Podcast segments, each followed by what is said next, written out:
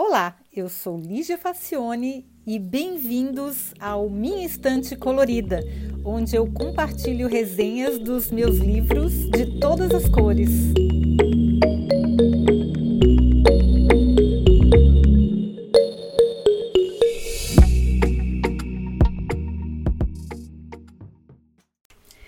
Olá, hoje a gente vai falar um pouquinho sobre ficção. Bom, fazia um tempo que eu já estava curiosa para ler Kazuo Ishiguro. Depois que ele ganhou o Nobel de Literatura em 2017, então a vontade só aumentou. Eu achei um livro dele no mercado de pulgas, mas era em alemão e eu fiquei com medo de me arriscar. Afinal, esses caras que ganham o Nobel não costumam ser fáceis. Daí, eu, andando por aí num sebo, achei o The Buried Giant, e aí eu me senti mais confortável, porque inglês é sempre mais acessível do que alemão, né? Olha, fácil eu não posso dizer que foi, mas valeu cada sílaba. A história se passa pouco depois da morte do lendário rei Arthur, em que os povos guerreiros da Grã-Bretanha, saxões e bretões, experimentam uma era de paz. Os protagonistas são um casal de idosos, Axel e Beatriz. Interessante como morando em uma caverna e vivendo em uma comunidade agrícola, eles conversam de uma maneira culta e civilizada, inclusive com os cavaleiros do rei quando os encontram.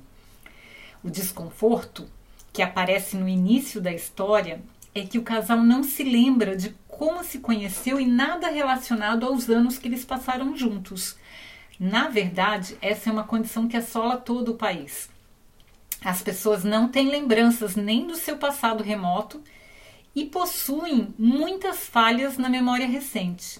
Com o desenrolar da história, a gente passa a entender por que e como isso aconteceu.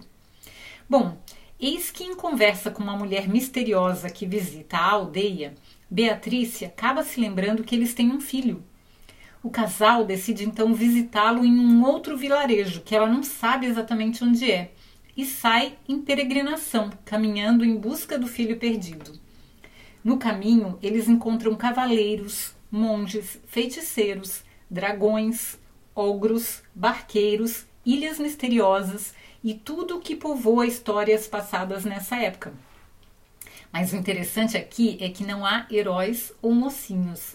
Há pessoas fortes, mas cheias de dúvidas e ideais, os cavaleiros são incrivelmente honrados e cientes do dever, mas nem por isso menos humanos. Mas o que prende mesmo é a relação do casal, amorosa, cúmplice, acolhedora, mas cheia de dúvidas, afinal eles não se lembram de nada do seu passado. Que peso isso pode ter na relação? A história é também cheia de símbolos: o amor, a morte, a fé, a lealdade, o senso de dever e a solidão. É cheio, cheio de símbolos. E como eu disse, não foi muito fácil de ler, tanto pela descrição detalhada do cenário, como pelos diálogos sempre muito formais e as lacunas de tempo que fazem parte da história. Mas esse moço, o Kazuo Ishiguro, nascido no Japão e morando na Inglaterra desde os 5 anos de idade, não ganhou o prêmio à toa. Esse livro foi escrito depois de 10 anos que ele estava sem escrever nenhuma obra de ficção. E foi antes de ele ganhar o Nobel. Eu estou curiosíssima para experimentar os seus outros universos, porque eu fiquei fascinada. Ele é, ele mistura fantasia com realidade, mas é muito cheio de camadas a obra. Essa mesmo, é, a gente começa a ler e depois a gente descobre que parece que está se falando de uma coisa, mas é sobre outra coisa. E que tudo ali que a gente pensa tem um significado, na verdade tem outro. É tudo muito cheio de símbolos, principalmente do que trata de vida e de morte, e de companheirismo e de amor. Eu fiquei fascinada porque você realmente mergulha no mundo dele, ele consegue te levar para dentro daquele mundo e você começa a fazer parte, a entender como é que as pessoas pensam e fazer parte da rotina daquele casal.